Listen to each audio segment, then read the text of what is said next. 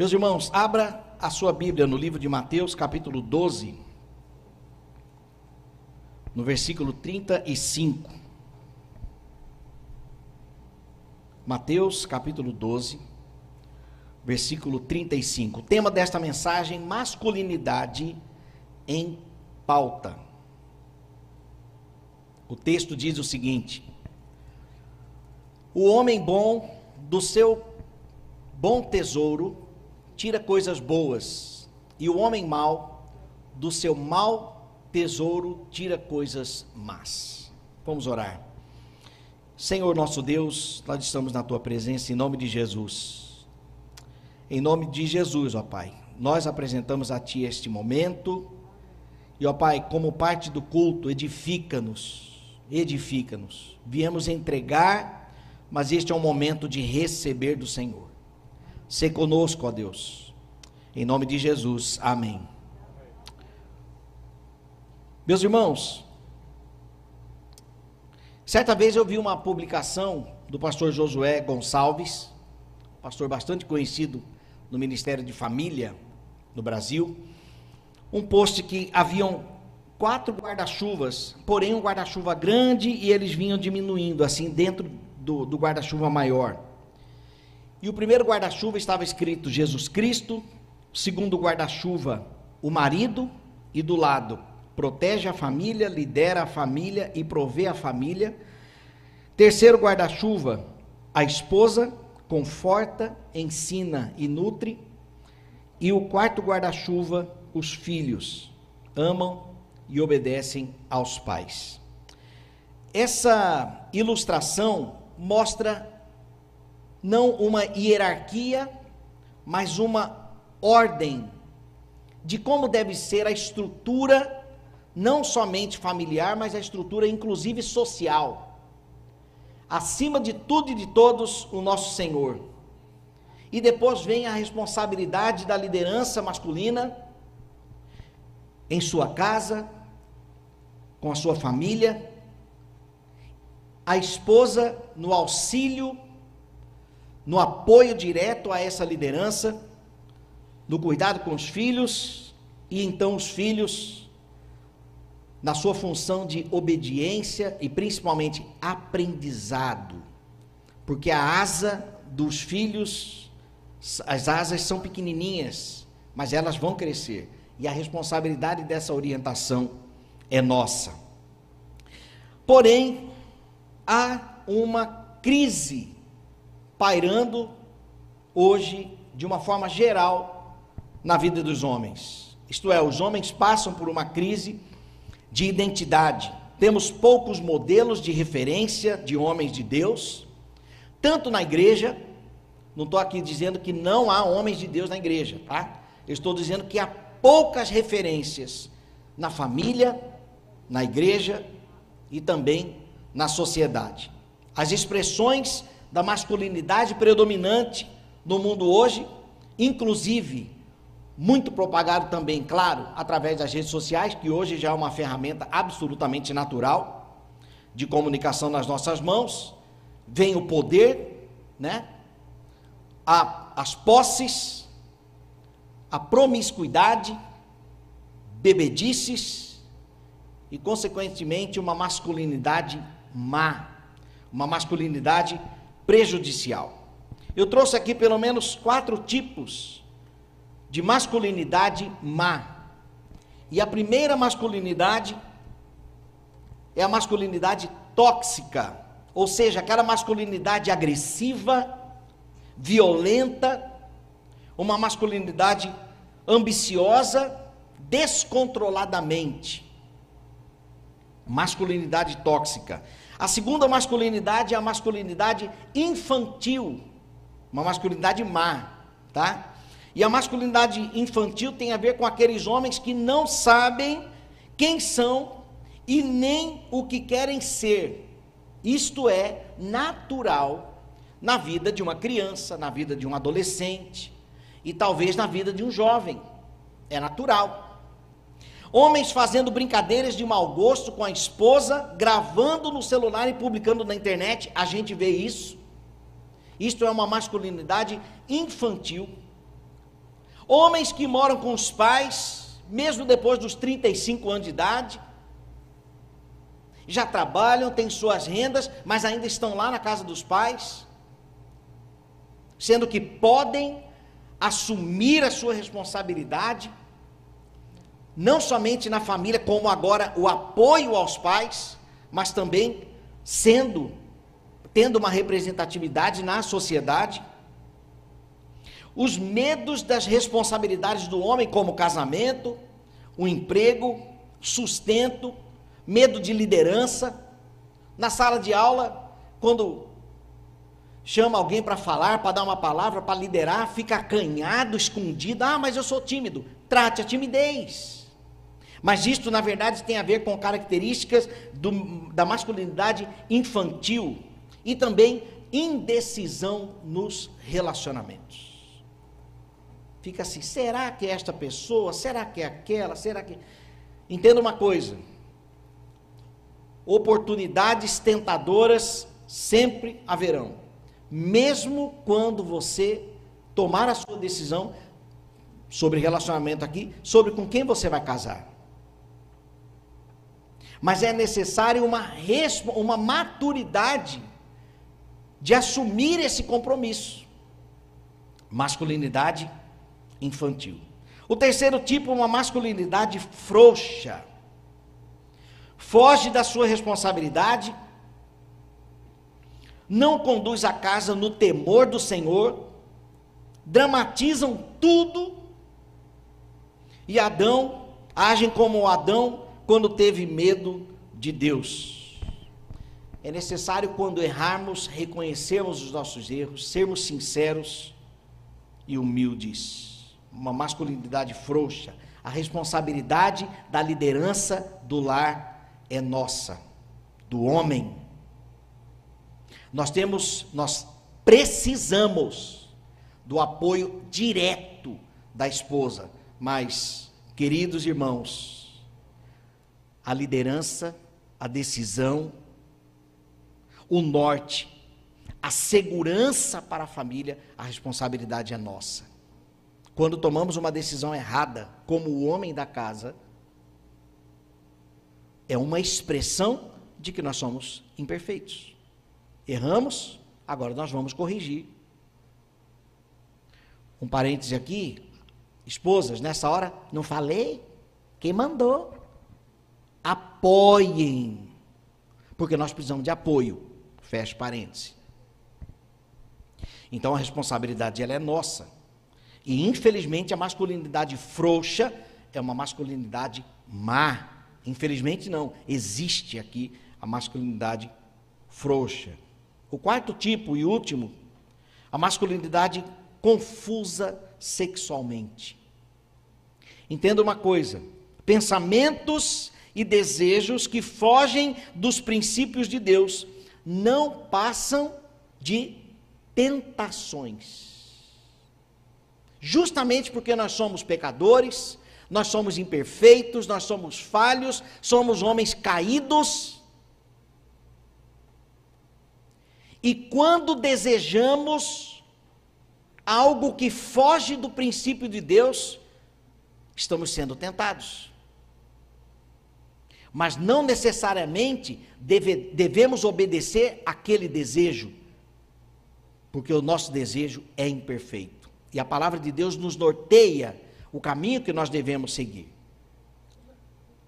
Algumas confusões masculinas nesta área: poligamia, pornografia, voyeurismo, que é a pessoa que tem prazer em ver o outro, vou tomar os devidos cuidados nas palavras por causa das crianças, mas vocês entendem, voyeurismo, infidelidade, é uma confusão sexual.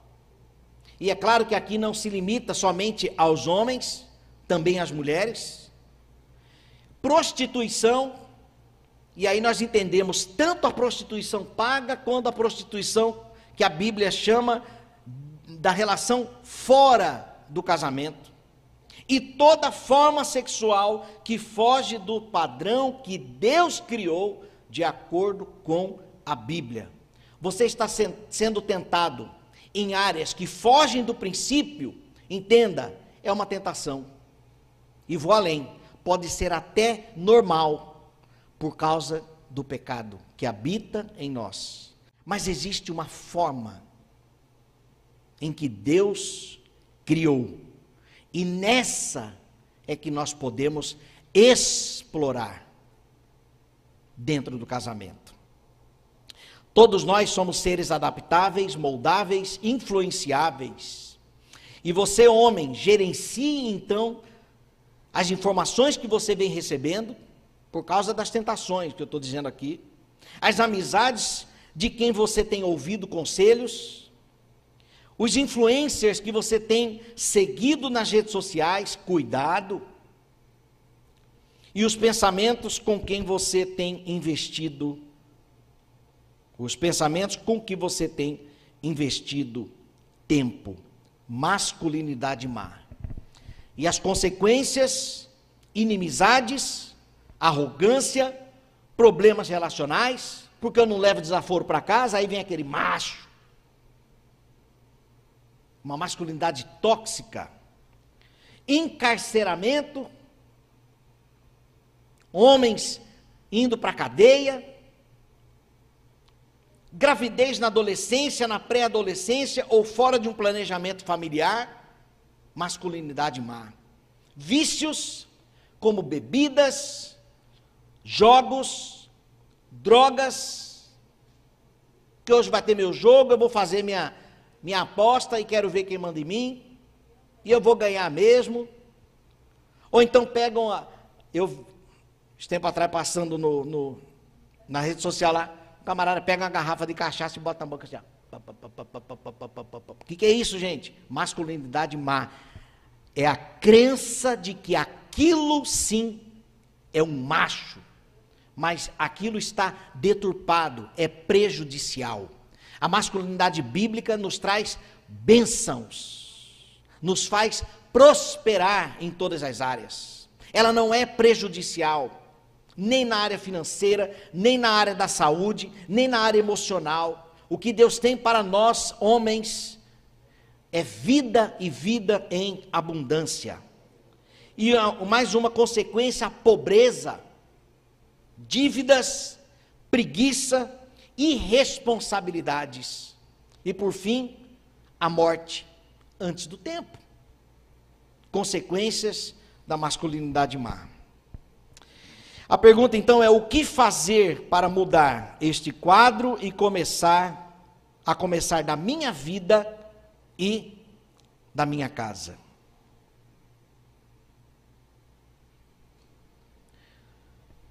O primeiro ponto é a autoavaliação. O texto diz: o homem bom tira boas coisas do bom tesouro do seu coração, e o homem mau do mau tesouro tira, tira coisas más. A autoavaliação, ela revela a realidade do coração. Jesus, nesse texto, ele está falando algo aos fariseus que procuravam culpá-los de algo. As murmurações dos fariseus revelavam o mau tesouro do seu coração. Jesus apresenta aqui o coração mau e o coração bom. Um coração mau, um exemplo, Gênesis capítulo 4, versículo 9 diz assim: Disse o Senhor a Caim: Onde está Abel, teu irmão? Olha a resposta de um homem com coração mau.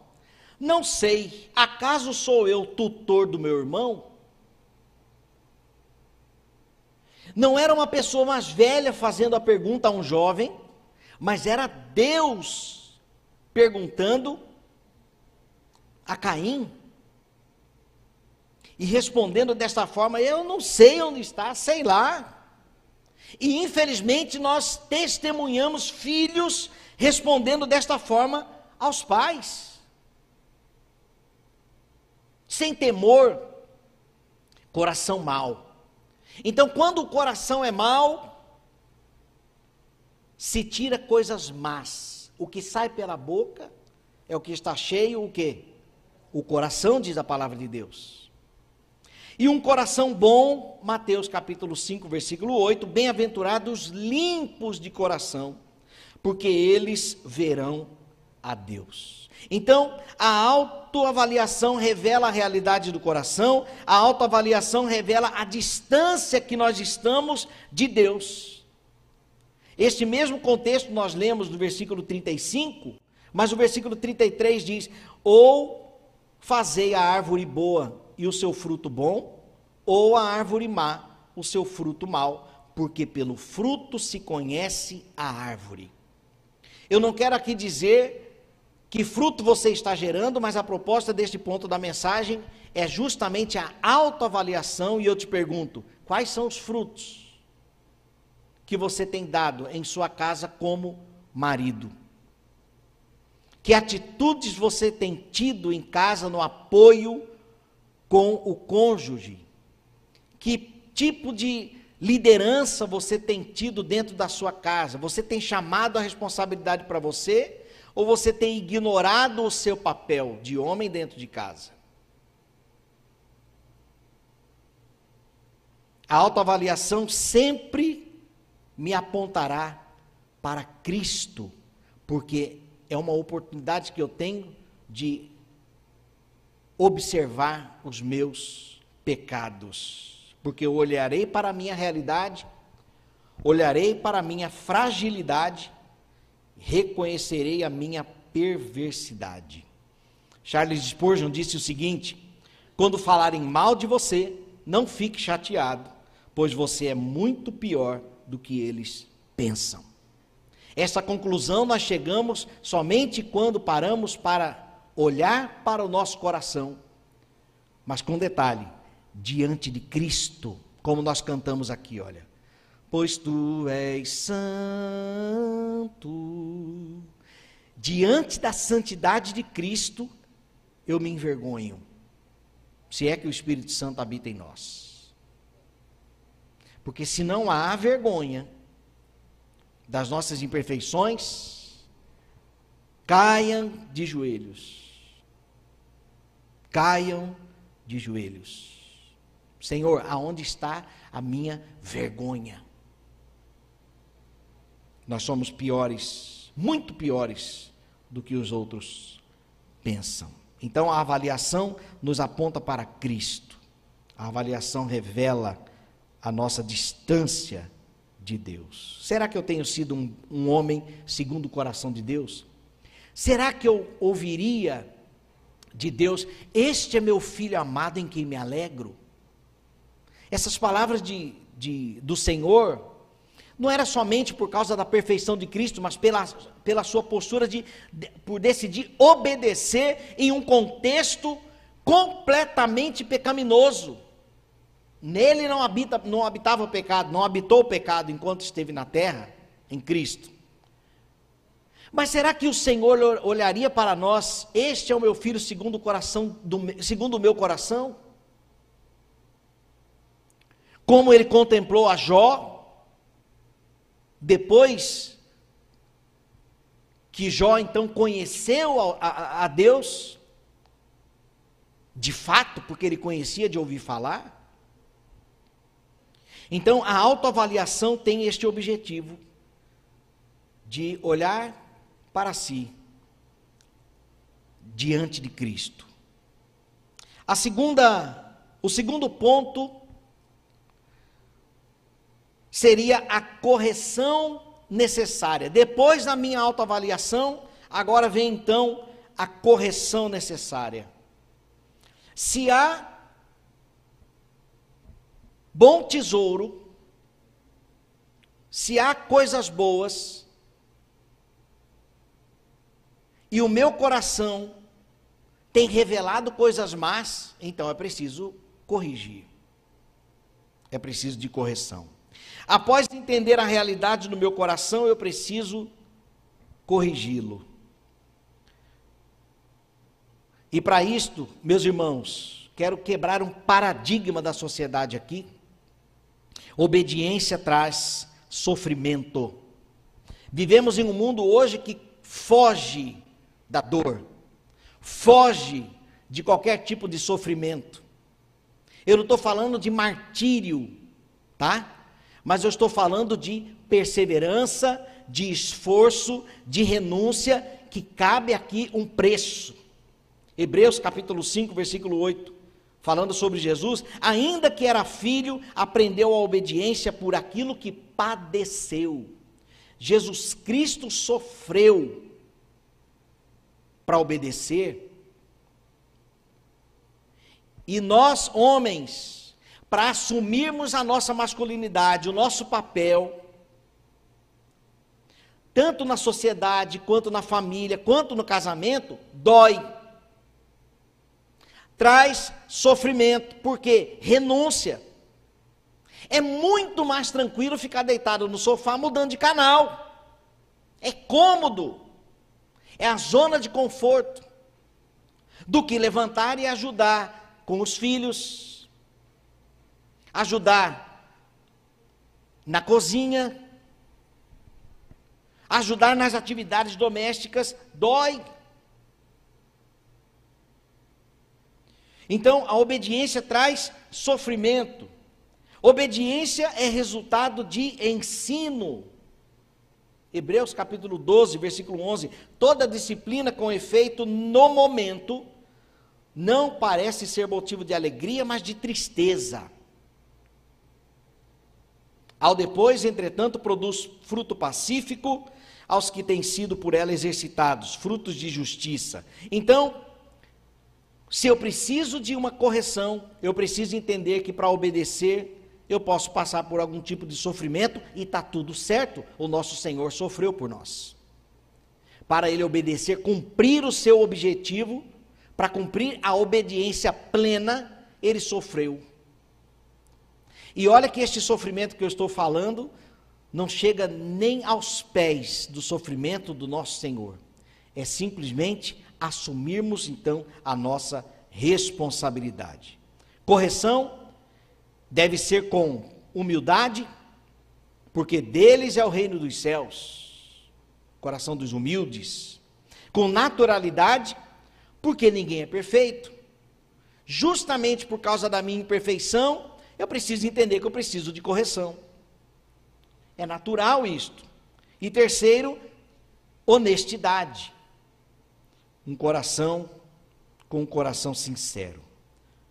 As correções, elas acontecem com conselhos sábios de homens e mulheres de Deus, pela leitura da palavra de Deus, pelo aprendizado, companhias certas, para isso, nós precisamos nos cercar de pessoas que nos farão cada vez mais parecidas com Jesus, pessoas que nos apoiarão em nossa obediência a Cristo e temor ao Senhor, principalmente.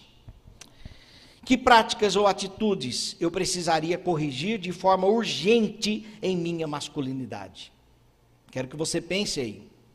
Se alguém perguntar para sua esposa ou filhos, sobre o seu comportamento em casa, o que eles diriam que você reconhece que precisa melhorar?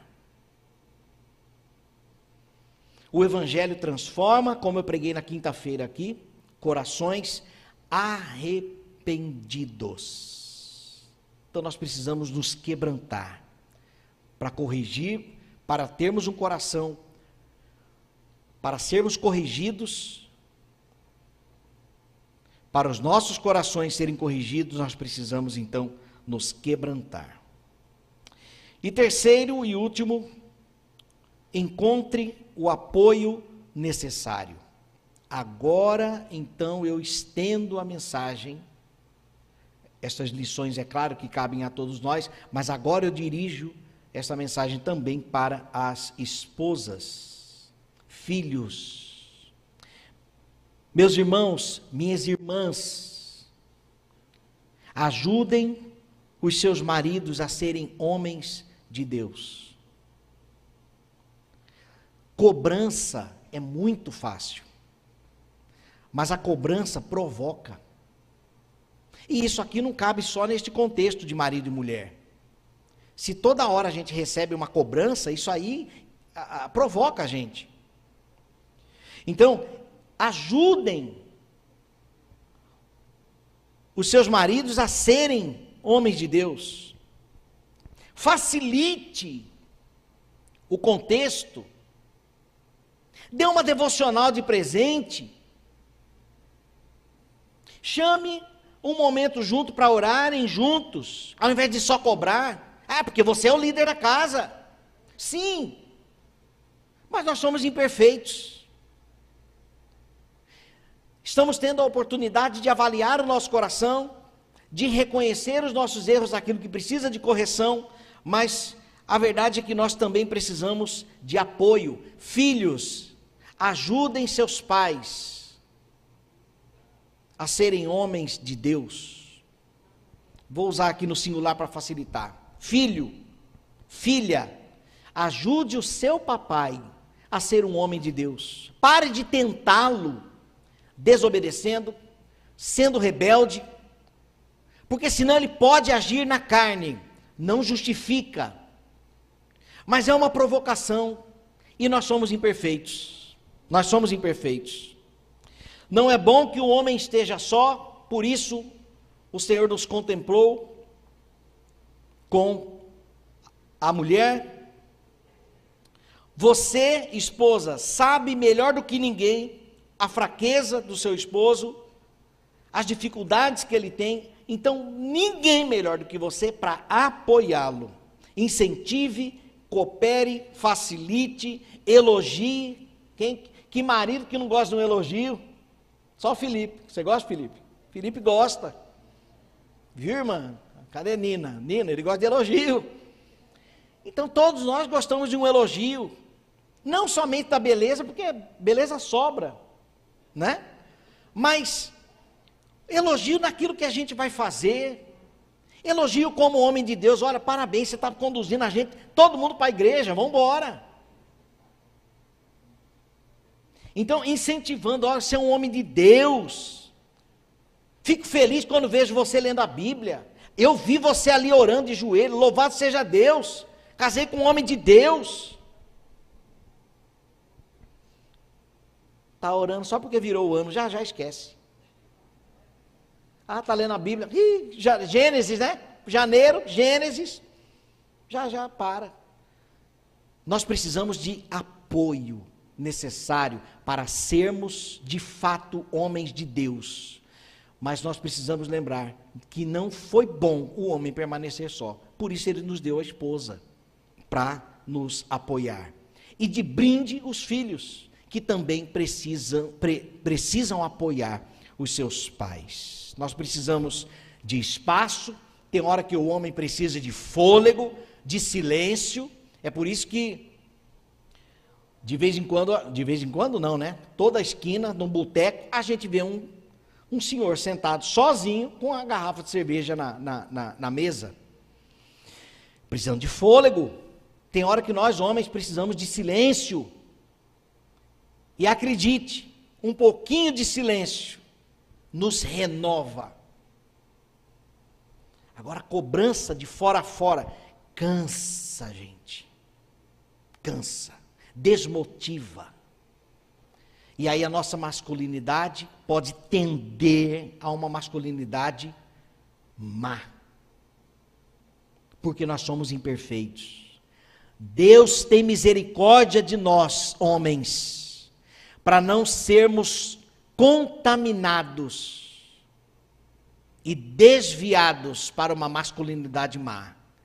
Ajuda-nos, Senhor, a sermos homens de Deus, com o devido apoio, ajuda direta das nossas esposas e filhos. Meus irmãos, um homem fortalecido em casa, a família é outra. Um homem derrotado em casa, a família é outra. Uma igreja com o ministério de homens fortalecida, fortalecido, a igreja é outra. A igreja é outra. Porque é natural que o homem lidere. É natural que o homem traga os demais. Não é à toa que quando um homem na casa é convertido, a tendência ou prevalece que toda a família também venha junto. Mas quando é só a mulher, e aqui devem ter situações, parece que fica muito mais pesado a responsabilidade de trazer. Por quê? Porque o homem também influencia dentro da sua casa. E se a vida que ele tem levado é fora de Cristo, pesa a responsabilidade para a mulher. Por isso, a, o nosso papel, nós temos que assumir o nosso papel, porque assim nós vamos diminuir a carga para as nossas esposas, nós vamos contribuir para a criação dos nossos filhos, eles terão uma referência amanhã de homem, porque os homens que nós temos aí, misericórdia, na mídia, né? Essa época de pandemia nas lives, ah, vai ter uma live do cantor sertanejo, não sei o quê. O cara já entrava bêbado. Masculinidade tóxica. Masculinidade má. Mas nós precisamos do apoio necessário para então sermos homens de Deus. Homens de Deus. Pastor, mas o meu cônjuge não é cristão. Tem uma palavra para vocês. Isso aqui não está no meu roteiro, não. Mulheres, olha, a Bíblia virou certinho ainda aqui. Eita Deus maravilhoso. Mulheres, Pedro, 1 Pedro 3, 1. Olha, mulheres, sede vós igualmente submissas a vosso próprio marido, para que, se ele ainda não obedece à palavra, seja ganho sem palavra alguma por meio do procedimento da sua esposa. Versículo 2: Ao observar o vosso honesto comportamento cheio de temor. Pastor, o meu pai ainda não é crente. A mesma postura deve ter os filhos. Que ele seja ganho, que o seu papai seja ganho sem palavra alguma. Agora, filhos, cuidado para não irem na direção dele, longe de Cristo. Mas que a sua atitude seja exemplar. E caleja esse joelho aí no chão. Porque quem converte, quem convence, o pecador de seus pecados é o Espírito Santo de Deus. Sabe por quê? Porque senão você pode passar um ano, cinco anos, dez anos, vinte anos, ele não se converter. Que Deus é esse? Ei, não é a nossa postura que converte, mas a nossa postura testifica o Cristo que habita em nós. E isto então fará com que ele possa refletir. Nós seremos lidos por ele.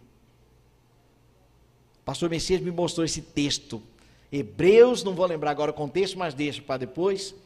Nós somos a carta lida pela nossa família. Então, se ele não é convertido, descanse no Senhor, porém, assuma as suas os seus papéis, sua, não deixe de cumprir a sua responsabilidade. Amém, meus irmãos? Então, homens, avalie o seu coração. Reconheça seus erros na sua missão masculina. Porque há, pode estar havendo erros aí. Mas a minha palavra de alento, de incentivo para você, é que nós não somos perfeitos. Você erra, eu também erro. Pergunta para Priscila. Pergunta para Priscila. Pergunte para meus filhos. E vocês conhecerão os meus erros. E eu não tenho vergonha. Não é que eu sou um sem vergonha, viu? É, vai lá, pergunta e tô nem aí. Não, não é isso. Eu não tenho vergonha, eu reconheço que eu tenho minhas limitações. Mas da mesma forma eu preciso também corrigir as minhas imperfeições. E por fim, nós precisamos do apoio direto de todos os membros da família para sermos homens de Deus. Nós, irmãs e filhos, nós homens, sozinhos, nós não vamos conseguir, não. Nós não somos Deus. O único que conseguiu sozinho ali foi Jesus. Nós, não vamos, nós precisamos de, de apoio para sermos homens de Deus. Agora, homens, não aproveita a brecha para ficar folgado. Tem que me apoiar. Não. Temos que ter a nossa postura. Nós temos que chamar a nossa responsabilidade. A responsabilidade é nossa, é nossa. Para concluir, meus irmãos, precisamos olhar para Jesus, o homem verdadeiro e perfeito. Jesus teve conteúdo, vida e ele teve contentamento. Jesus, ele foi disciplinado e determinado. Cristo foi conectado à família e amigos. Resistente e gentil. Ele é a nossa referência de homem.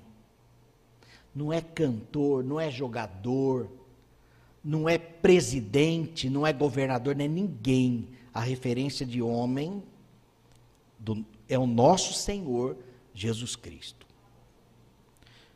As famílias, igrejas, sociedade não estão, perdão, estão carentes de referências masculinas sérias comprometidas com a integridade, santidade, responsabilidade e honestidade. Aliás, o ministério de recepção pode ter homens ali na frente, viu? Porque uma hora pode entrar um soldado, pode entrar um, um, um, um profissional aqui e está ali. Seja bem-vindo. Homens. Professor de escola bíblica, de crianças, ministério infantil, Homens também. De segunda a sexta é a tia na escola. E quando chega na sala de aula, seja na faculdade, seja onde for, nós não sabemos que tipo de homem está lá. Então nós, homens de Deus, íntegros, responsáveis, e, gente, eu falo isso aqui com temor e tremor, porque é responsa mesmo. Mas nosso lugar é também em todos os lugares. Porque a responsabilidade é nossa.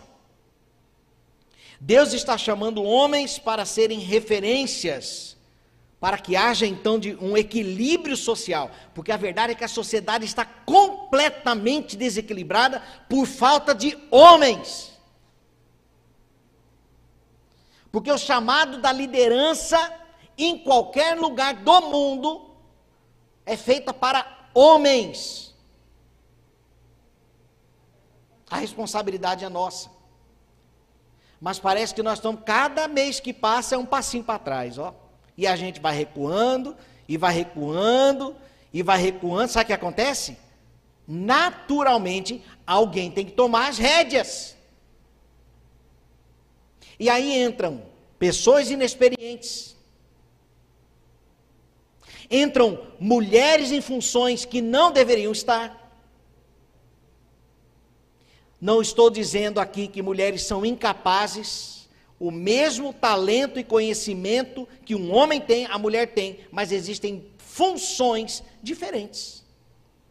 Bíblia, tá? Fundamento bíblico. Não, eu não estou fundamentando em nada, fundamentando em nada aí fora, mas bíblico. Porque aí fora o livro é outro. O livro é outro. Mas é claro que a coisa tem que alguém tem que tomar direção. E isso acontece também dentro de casa. Quando o homem recua, naturalmente, ou os filhos lideram, ou a esposa tem que liderar. Claro. A família não pode perder a direção. Mas chega a ser até uma covardia do homem quando recua e entrega responsabilidade para outros que não eram, não, não, não deveria ser eles. É como um professor em sala de aula sentar e um aluno fala, gente, não vamos aprender não. E o aluno sobe e ele tem que ensinar. Coitado do aluno, ele não está preparado. Ele não tem um chamado específico para aquilo, pelo menos naquele momento. Então a responsabilidade é nossa. Mais uma vez, com temor e tremor. Porque não é fácil não. Tá com medo? Vai com medo mesmo, vamos embora. Com medo mesmo. Senhor, faça de mim uma referência para a tua glória. Tem uma música. Diz assim, olha: Senhor, quebra o meu orgulho, eu quero descer e mergulhar nas águas do teu amor. Me purifica, eu quero ser limpo, como na mão no teu poder. Acho que é poder. Senhor, Senhor, a igreja quebra o meu orgulho, quebra eu quero descer e mergulhar nas águas do teu amor. Me purifica, eu quero ser limpo, como na mão no teu poder. Quebrar o orgulho. Vamos orar? Senhor, quebra o nosso orgulho, purifica-nos, ó Deus. Ajuda-nos, primeiramente o Senhor, trabalha, Senhor, ao nosso coração, mostra que nós somos pó, lembra-nos que nós somos pó, porque às vezes a arrogância faz com que nós homens achemos que somos alguém. Ó Deus, nós precisamos do Senhor, nós somos carentes da tua graça, da tua glória. Ajuda-nos também, ó Deus, sermos homens de Deus em casa, na igreja, na sociedade. Ajuda, Senhor, as esposas a nos apoiarem. Ó Deus, que esta mensagem vinda do Senhor para a tua igreja possa trazer também quebrantamento e humildade ao coração de toda a família para que nós tenhamos êxito nesta missão. Mas nós não somos melhores do que as nossas esposas, nem os nossos filhos, nós todos somos carentes do Senhor. Quebra o nosso orgulho, ó Deus, e completa a obra que o Senhor tem para realizar. Em nome de Jesus. Amém. Graças a Deus, meus irmãos.